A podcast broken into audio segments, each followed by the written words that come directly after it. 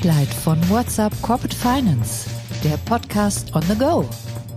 Wir bringen für euch aktuelle Themen auf den Punkt. Heute begrüßt euch Isabella Alessa Bauer.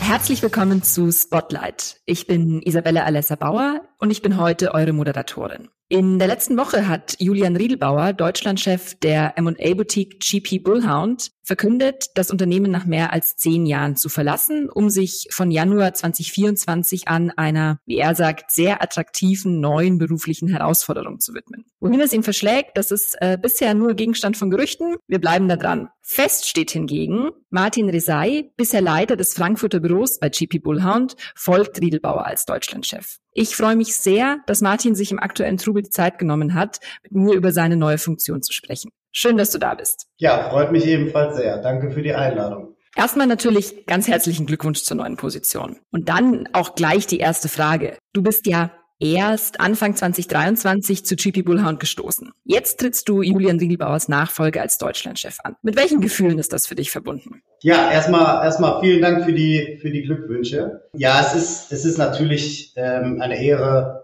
die Nachfolge von Julian anzutreten, der das Geschäft in den letzten elf Jahren bei uns sehr, sehr lange und auch erfolgreich geleitet hat. Und ich bin natürlich hoch motiviert, das Steuer jetzt zu übernehmen und unser Wachstum hier in der Dachregion auch weiter voranzutreiben. Und genau, du hast angesprochen, das vergangene Jahr war ja schon ereignisreich. Und äh, wir haben den Frankfurter Standort aufgebaut, wir haben äh, Deals zum Abschluss gebracht und insofern, ich glaube, die Zeiten könnten nicht spannender sein, äh, um, um die Leitung des Dachgeschäfts zu übernehmen. Ich glaube, wir spüren alle, wie die neue Technologien, KI, äh, um, um das jetzt mal herauszunehmen, jegliche Form des Lebens nach, nachhaltig beeinflussen. Und äh, wir sind der festen Überzeugung, dass das äh, auch Transaktionen treiben wird, die wir dann sehr gerne begleiten werden.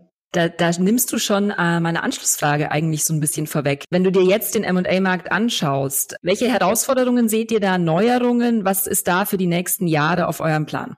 Ja, also das Marktumfeld, das gleicht so einer Achterbahnfahrt. Das, das stimmt schon, das stimmt schon. Also wir sehen, wir sehen eine deutliche Zurückhaltung bei sei es von der Investorenseite oder auch bei strategischen Käufern, einfach aufgrund der, der Volatilität im Markt, dass da einfach eine geringere ja, Risikobereitschaft da ist. Solche Phasen sind herausfordernd, aber bieten, bieten auch Chancen. Wenn man sich alleine das Thema äh, Dry Powder anschaut, also wie viel Mittel sind Investoren, äh, stehen Investoren zur Verfügung. Ich glaube, da sind wir knapp unter einem All-Time-High äh, aktuell. Und das zeigt, und auch die Erfahrungen, die wir jetzt in diesem Jahr gemacht haben, es sind weiterhin gute Deals möglich und mittelfristig wird die Aktivität aus unserer Sicht auch wieder, wieder zunehmen. Wenn ihr da profitieren wollt, wie willst du GP Bullhound jetzt aufstellen, ähm, um bestmöglich zu profitieren von den Entwicklungen? Das heißt, braucht es irgendwo Veränderungen? Wo ist Kontinuität gefragt?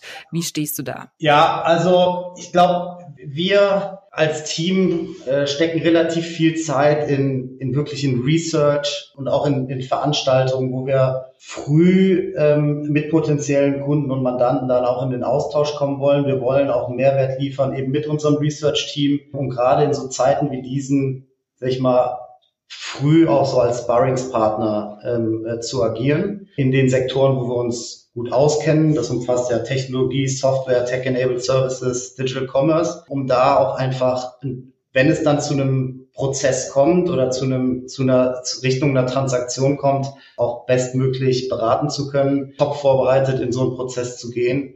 Und ich glaube, ähm, äh, das ist das, was, was in aktuellen Zeiten gefragt ist. Okay. Und da seid ihr schon gut aufgestellt oder sagst du, da muss ich noch mal ein bisschen nachschärfen? Ja, wir sind, wir sind wunderbar aufgestellt. Äh, wir, wir haben 13, äh, 13 Büros global. Äh, wir arbeiten unter einer PL, was extrem wichtig ist, gerade bei internationalen Themen. Schauen wir, dass wir immer das beste Deal-Team aus der, auch aus den internationalen Büros äh, auf, auf das jeweilige Projekt staffen, äh, um den Zugang, wirklich den perfekten Zugang zu den potenziellen Käufern auch, international zu, zu gewähren. Und da sind wir, da sind wir weiterhin sehr, sehr gut aufgestellt. Ja. Jetzt nochmal als Abschluss sozusagen vielleicht ein bisschen näher zu dir. Wie würdest du dich als Manager beschreiben und welche Ziele hast du ganz konkret, die dich da auch auszeichnen? Ja, also Ich würde, ich würde mich folgendermaßen beschreiben und das unter dem Motto Lead by Example. Ich äh, versuche und ich hoffe, das würden auch alle bestätigen, die mit mir zusammenarbeiten, da äh, wirklich hands-on dabei zu sein äh, und mit anzupacken und äh, im Grunde alles zu tun, was nötig ist, um den bestmöglichen Deal für unsere Kunden ähm, dann zu ermöglichen. Ich bringe dafür die Erfahrung mit aus zig Transaktionen über die, über die letzten 10, 12 Jahre und darauf werde ich mich weiter konzentrieren. Das klingt doch gut. Ich sage erstmal ähm, vielen Dank für den kleinen Überblick, den du uns da gegeben hast und natürlich wünsche ich dir ganz, ganz viel Erfolg in der neuen Rolle. Vielen Dank nochmal für deine Zeit. Liebe Hörer, schön, dass ihr dabei wart. Bis zum nächsten Mal bei Spotlight. Musik What's the Angle und What a Wonderful Day von Shane Ivers. www silvermansound.com.